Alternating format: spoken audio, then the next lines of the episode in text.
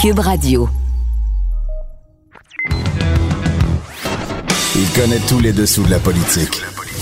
L'économie, la santé, le transport. Antoine Robitaille. Là-haut sur la colline. Cube Radio. Bon mardi quand même. Aujourd'hui, à la haut sur la colline en quarantaine. John Parisella est avec nous. John, c'est un ancien conseiller de Robert Bourassa, de Claude Ryan et de Jean Charest. Donc, un libéral qui a lu notre grand dossier sur le premier référendum, celui de 1980.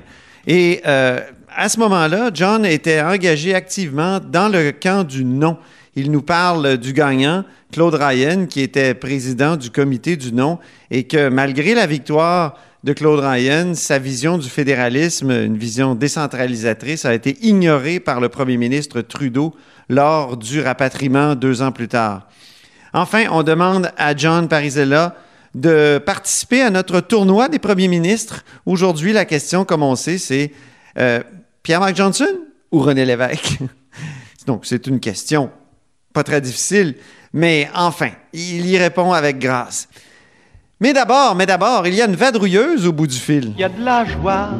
Bonjour, bonjour les hirondelles, il y a de la joie. Dans le ciel par-dessus le toit, il y a de la joie. Bonjour Geneviève Lajoie, Bonjour Antoine Robitaille. correspondante parlementaire à l'Assemblée nationale pour le Journal de Québec et le Journal de Montréal. Et pendant que tout le monde était en congé, Geneviève Lajoie, elle, couvrait la conférence de presse euh, du gouvernement sur la COVID et il y a certains sujets qui n'ont pas tellement euh, percolé dans l'actualité de ce matin. Parle-nous d'abord d'immunité collective. C'est quoi ça Oui. déjà? Des, des- des sujets qui n'ont pas percolé, mais qui sont, sont très intéressants par ailleurs. On ne peut pas tout écrire, on ne peut pas tout rapporter, évidemment. C'est ça? Euh, mais euh, l'immunité collective, on se souvient vaguement, dans vos souvenirs à tous, il y a un mois à peu près, hein, le docteur euh, Arruda et euh, M. Legault avaient évoqué, bon, maintenant il est temps de s'immuniser collectivement contre la COVID-19. Euh, puis deux jours plus tard, on n'en reparlait plus. Et oui, puis quand il en a parlé, c'est même le premier ministre qui a insisté pour décrire ce que c'était que l'immunité collective. Oui, il s'était transformé en pédagogue à ce moment-là, vraiment un professeur d'école euh, pour expliquer qu'est-ce que l'immunité collective. Donc, les gens, il faut qu'ils soient davantage, davantage en contact avec le virus pour être immunisés. En tout cas, on ne sait pas encore à quel point les gens qui ont la COVID sont immunisés et pour combien de temps. Euh, mais on sait assurément qu'habituellement, dans la plupart des virus, les gens sont immu- immunisés pour un certain temps. Donc, Mm. euh, v'là un mois, on parlait, M. Arruda nous disait qu'il y a environ 5 à 10% de la population du Québec qui, euh, qui était immunisée. Et bien là, hier, euh, un des collègues journalistes a décidé de, de- de reparler de ce sujet-là qui euh, est disparu totalement des conférences de presse depuis. Et là, M. Arruda nous a dit hier, on est, on est à entre 3 à 5% finalement. Donc, c'est encore moins que un mois. En tout cas, euh, visiblement, ces, ces- ces chiffres plus- sont plus à jour maintenant. Mais ce que ça veut dire, c'est aussi que la crise actuelle qu'on vit au Québec, les chiffres importants de propagation, de contamination à la COVID-19, c'est- majoritairement dans les CHSLD. Donc, la population en général n'a pas été si gravement infectée par le coronavirus jusqu'à maintenant. Mhm. Mais je suis content de euh, savoir que je suis euh, dans la, petite Oui. tranche de, de dans 3 un, un des rares, un des rares au Oui, c'est Québec qui peut être immunisé contre le coronavirus. Donc, mais 3 à 5% c'est ça. Donc, ça veut dire que euh, lorsqu'on va réouvrir plus intensément, peut-être même en septembre, il faudra voir ce, qui- ce que ça veut, ce que ça signifie que aussi peu de gens soient immunisés. Ça pourrait annoncer une vague, une deuxième vague très plus forte. Oui, euh, je, je voyais un article de l'agence France Presse euh, il y a quelques jours qui parlait de la Suède. On s'est déjà parlé de la Suède, Antoine, Oui. euh, qui a décidé de laisser, qui, qui n'a pas vraiment confiné donc euh, sa population, qui a laissé les écoles ouvertes, les restos ouverts, les pubs ouverts. euh, pendant, même si bon, les rassemblements étaient quand même de, de 50 personnes étaient euh, interdits, mais euh, qui euh, a un nombre de morts euh, à peu près similaire au Québec, là, il faudrait vérifier aujourd'hui, là, euh, mais, qui, qui, est, qui, est à, qui est à dire maintenant que son immunité collective, notamment à Stockholm, pourrait être autour, autour de 20 à 25% déjà. Bon. Donc, donc ça, ça veut dire que ces gens-là, si le virus, il y a une deuxième vague, ben, ces gens-là seront en tout cas possiblement immunisés. Au Québec, donc, s'il y a 3 à 5% des gens, euh, on, s'imagine que s'il y a une deuxième vague, euh, ça risque de frapper un petit peu plus fort. Mm-hmm. Parlons ados maintenant. Tu as posé une question à ce sujet sur nos pauvres ados désœuvrés à cause de la COVID. tu as, posé la question à Horacio Arruda. Oui. Ben, à la fin de la semaine dernière, justement au moment où le gouvernement Legault a annoncé que les écoles primaires de Montréal resteraient fermées. Euh, les pédiatres, l'Association des pédiatres a euh, rendu public une position euh, assez critique du gouvernement notamment de, ce choix de ne pas euh, repartir les écoles à Montréal, mais aussi du scénario qui a circulé la semaine dernière après que le ministre de l'Éducation, Jean-François Roberge, ait dit publiquement, ben oui, on évalue, un, des scénarios qu'on évalue beaucoup, là, c'est de ne pas faire rentrer les, les, élèves du secondaire, même à partir de septembre, que ce serait à distance. Euh, mm-hmm. ça, ça, avait, créé euh, toutes que des réactions dans la ben population, mais aussi chez, chez les pédiatres. Plusieurs étaient sortis en leur nom personnel, mais l'Association des pédiatres a été très, très critique de ça, euh, en disant que c'est extrêmement dangereux, c'est inquiétant pour les adolescents qui vivent une époque très charnière. L'adolescence, c'est important socialement, mm-hmm. donc pour éduquer les gens, pour en faire de bons citoyens. alors, j'ai posé la question hier au docteur Arruda, à savoir si la santé publique, là, on ne sait pas trop c'est quoi la santé publique, en fait. On sait qu'il est sous-ministre adjoint, donc c'est un c'est une direction au sein du ministère de la Santé. Oui. Euh, donc, euh, c'est des, c'est, des gens, des épidémiologistes, euh, mais sur le ou des, des, médecins communautaires, mais est-ce qu'ils consultent avant de prendre une décision comme de reporter la réouverture des écoles? Est-ce qu'ils consultent, par exemple, des pédiatres et tout ça? Euh, bon, le docteur Arruda m'a répondu que, euh, évidemment, il écoute, il écoute, mais il n'y a pas de consultation formelle non plus qui se fait auprès de pédiatres avant de prendre ce genre de décision. Donc, euh, évidemment, on s'imagine donc que ce, genre de commentaires ou ce genre de critique pourra survenir encore éventuellement, puisqu'on on, on ne sait pas les, prochaines décisions qui seront prises. Toute la difficulté de, cette crise, c'est justement constamment d'équilibrer, d'être dans un dilemme, c'est-à-dire euh, avec des options qui sont toujours très difficiles à choisir les unes par rapport aux autres. C'est ça qui, je pense, c'est ce qui, ce qui rend la, gestion de crise très, très difficile. Oui, hier, on Il y a, toujours des effets très, très graves, là, euh, que ce soit qu'on aille dans un sens ou dans un autre. C'est sûr. Mais c'est sûr que pour des enfants, j'imagine que c'est un petit peu plus euh, difficile de se raisonner. On dit, bon, les écoles sont fermées. Un enfant, euh, pour en avoir quelques-uns et toi aussi, oui. ça réfléchit pas de la même façon qu'un adulte. C'est pas capable de se raisonner, se dire, bon, c'est pour un temps, après ça, ça va aller mieux. C'est beaucoup plus difficile, en tout cas, dans la tête d'un enfant. Euh, bon, malgré qu'ils sont, ils sont très, ils s'adaptent très bien. Là, ici à Québec, par exemple, euh, l'école a repris, ça, ça, se passe relativement bien. On en, tout cas, pour le moment, on n'entend pas d'éclosion. On n'a pas entendu parler d'éclosion. Euh, finalement, les, enseignants, ça se passe plutôt bien. Hein. Euh, les classes mhm. sont réduites comme ils l'auraient souhaité depuis, depuis des années. Oui, c'est vrai. donc, en tout cas, on verra, on verra ce qui va, ce qui va, ce qui va arriver. Mais effectivement, donc on sent quand même qu'il n'y a pas de consultation officielle auprès de, des pédiatres, par exemple. Et il euh, faudra voir aussi les effets sur, euh, sur ces jeunes. La semaine dernière, la députée libérale, euh, Marois parlait de la... Il ne faudrait pas qu'on crée une génération COVID. Ben oui. mais il faudra, faudra faire très attention à ce qu'on fait avec les enfants, évidemment. Effectivement. Ben, merci beaucoup, Geneviève Lajoie, pour ce compte-rendu et de journaliste et de mère. oui. Merci, Antoine. À très bientôt. Au revoir. Bon courage. Là-haut sur la colline. Une entrée privilégiée dans le Parlement. Cube Radio. John Parizella est au bout du fil, euh, ancien conseiller de Robert Bourassa, de Claude Ryan, de Jean Charret, ancien délégué général du Québec à New York. Ben bonjour, John. Bonjour. Alors, tu as lu notre série sur 1980, sur le premier référendum. Souvent, on se souvient du, du deuxième, mais le premier commence à s'éloigner dans le temps. Là. il y a 40 ans déjà. Dis-moi, quel était ton rôle à l'époque?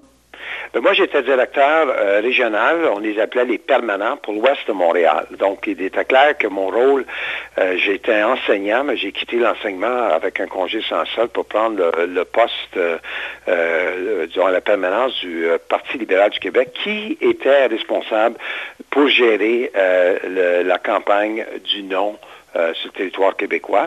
Donc, euh, mon rôle était essentiellement un permanent en place et avec les comtés de l'Ouest, qui étaient des comtés que je dirais majoritairement allophones, anglophones. Et euh, la sortie du vote était très importante parce que là, un référendum, c'est pas comme gagner un comté, c'est gagner un vote populaire à travers la province. C'est ça. Donc, vous aviez travaillé fort de ce côté-là. Ça ne devait pas être difficile de faire sortir les gens pour le nom dans cette, cette partie-là de Montréal. non, en effet, c'était euh, très, euh, les gens étaient très engagés. Les gens euh, avaient évidemment une crainte. Qu'est-ce que représentait la souveraineté à l'époque Le terme qui était utilisé, c'était la, séparation. Donc c'est clair que la motivation était là. Le problème qu'il fallait faire, évidemment, c'était de bien motiver les gens à sortir parce que fallait que le, voir ça quasiment comme un comté. Il faut que tu sortes le vote. C'est bien beau de gagner le comté, mm-hmm. mettons de de, de, de Jacques Cartier, mais si tu ne gagnes pas par une grande majorité, tu ne donnes pas des coussins ailleurs dans la province où tu pourrais mhm. perdre. Exemple, le nom était vraiment pas populaire euh, dans le Saguenay-Lac-Saint-Jean. C'était gagné assez, euh, de façon assez décisive par le oui à l'époque. Donc, c'était la sortie de vote. Évidemment, il y a toujours des possibilités que dans une sortie de vote, qu'on ralentit la sortie de vote, qu'on conteste les, les papiers des gens qui viennent euh, voter. Donc, moi, j'avais essentiellement l'objectif de sortir le vote et de s'assurer qu'il euh, n'y a pas de délai euh, euh, au, scrutin lorsque le vote s'exerce. Il y a eu des études sur le vote après, justement, au premier référendum, puis les, je pense qu'il y avait eu plus de votes qu'il y a de gens inscrits, quelque chose comme ça. J'ai lu ça quelque part. Penses-tu qu'il y a pu avoir des, des, gens qui aient voté deux fois ou qui... Non, il n'y a pas eu de ça. En tout cas, euh, moi, je peux vous dire que c'était, ça n'a pas été une situation, euh, euh, mhm. qui, a fait, qui a fait de la controverse à l'époque. Monsieur, Monsieur Lévesque, l'homme de classe qu'il était, a accepté le verdict référendum et, et c'était la victoire était très claire. Euh, il y a eu plus de controverses, euh, évidemment, en 95, où le vote était beaucoup plus serré. Et il y avait eu la, fameuse manifestation euh, où des gens venaient de la la partie euh, en nord du Québec pour venir, euh, euh, disons, au, au, Square Victoria pour favoriser, pour supporter le, le, nom de l'époque en 95. Mais en 90, je crois que ça s'est fait d'une façon en 80, oui. et très 80, excusez, ça s'est fait de façon très transparente et très fidèle aux, aux, règles. C'était la première, le premier référendum de cette de cette nature sur la législation que M. Lévesque, avec son ministre, je crois que c'était Claude Morin, avait instauré donc, euh, c'était vraiment, ça faisait partie beaucoup du discours du Parti québécois en 76, la démocratie. Euh, Mais Ottawa a pris énormément de place. Est-ce qu'Ottawa a pris trop de place, vous qui étiez du Parti libéral du Québec? Euh, mais est-ce que Ottawa, avec le Parti libéral du Canada, l'implication de, Pierre Elliott Trudeau à titre de citoyen, entre guillemets, est-ce qu'ils ont pris trop de place? C'est une bonne question. Et je pense que les historiens peuvent avoir un, débat sur ça. Moi, ma réponse courte, ça serait non, mais il faut reconnaître, euh, en lisant vos, euh, vos, les articles dans le Journal de Montréal euh, la semaine passée concernant le, référendum de 1980, il y a eu quand même des événements importants. Il y a eu le ralliement des Yvettes, oui. qui essentiellement fait par la défunte Louise Rebic, qui était à l'époque une, militante engagée. Et ça, c'était un point tournant. les gens diraient aussi qu'il y a eu un, un point tournant quand M. Trudeau est venu parlé au Centre Paul Sauvé où il a dit, et essentiellement, on mène au siège en jeu pour une réforme constitutionnelle.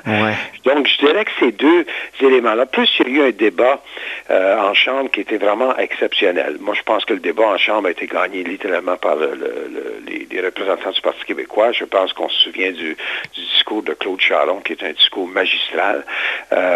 mais C'était le débat sur la question, hein, c'est ça? sur la question. Ces trois éléments-là, pour moi, ont été beaucoup plus déterminants. Bon, la question du fédéral. C'est sûr que le fédéral euh, insistait que euh, le, le, camp du non se concentre sur l'option du PQ et non pas sur des contre-propositions advenant que le, le non gagne. En d'autres mots, on ne faisait pas un choix pour un, une, euh, autre euh, rassemblement ou du moins, je dirais, un autre euh, forum pour trouver une, alternative au Parti québécois.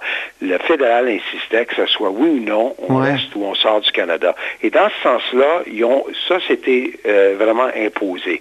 Par contre, cela étant, l'organisation de terrain, le financement, tout ça, c'est fait par, par les forces provinciales, dont le PLQ.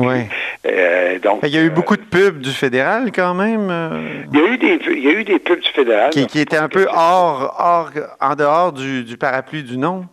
Euh, qui était qui était euh, euh, qui était qui valorisait disons le, Canada pas dans un contexte spécifiquement partisan politique mais c'est ceux qui faisaient valoriser l'importance de toute les la, présence du fédéral dans la vie quotidienne des Québécois. Mais on peut faire le même argument qu'il y avait des pubs aussi qui venaient du gouvernement du Québec de l'époque et ça c'est pas le Parti québécois c'est le gouvernement du Québec. Comme ça je pense que ça c'était okay. genre que ce qu'on appelle les débats de de, côté de la de l'événement qui, à ce jour, probablement euh, sollicite encore des, réactions. mais moi, je dirais que dans son ensemble, euh, ça n'a pas été un gros facteur. Mais John, toi qui as toujours été du Parti libéral du Québec, tu as été conseiller, de, on l'a dit tout à l'heure, de Bourassa. Euh, de Ryan. Mais Ryan, il s'est fait avoir un petit peu en mettant de côté son livre beige, là, qui était toute une vision du fédéralisme qui était beaucoup plus proche que ce que les Québécois voulaient, que ce qui a été ben, fait par après par Trudeau.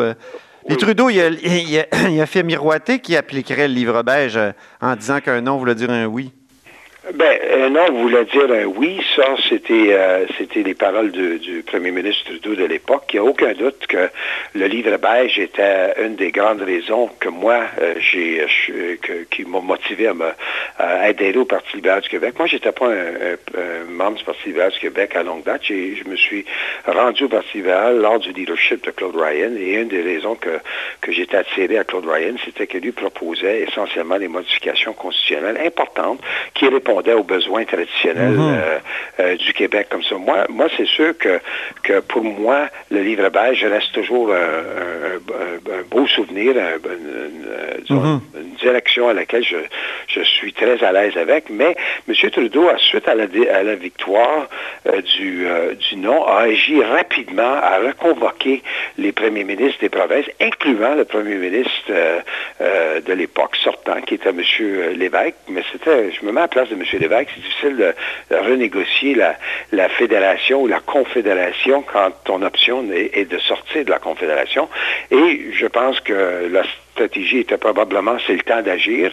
Euh, les, les, le reste du Canada euh, est probablement mûr à des changements, mais évidemment, vous avez vu, euh, les, les, modifications se sont faites et M. Lévesque, puis ça, ça se comprend, il était souverainiste, c'était difficile pour lui d'adhérer à la, à la réforme constitutionnelle, donc le Québec n'a pas signé. Et, mais, mais, même M. Ryan n'était pas content. C'est ça, et la résolution de l'Assemblée de l'Assemblée nationale était unanime dans le sens que le PLQ et le PQ euh, n'étaient pas favorables à signer l'entente telle qu'elle était négociée à l'époque. Il y a eu quelques dissidents à l'intérieur du PLQ euh, qui, ont, euh, qui ont exprimé un désir mm-hmm. qui était contre la résolution, mais M. Ryan, effectivement, est, à, propos. Ça ne voulait pas dire qu'il devenait souverainiste, ça voulait simplement dire qu'il ne trouvait pas que la réforme allait aussi loin qu'il souhaitait et surtout pas en ligne avec le livre beige. Et sur ce point-là, moi, j'étais j'ai resté solidaire avec M. Ryan. Oui, puis après ça, tu as été conseiller de, Robert Bourassa.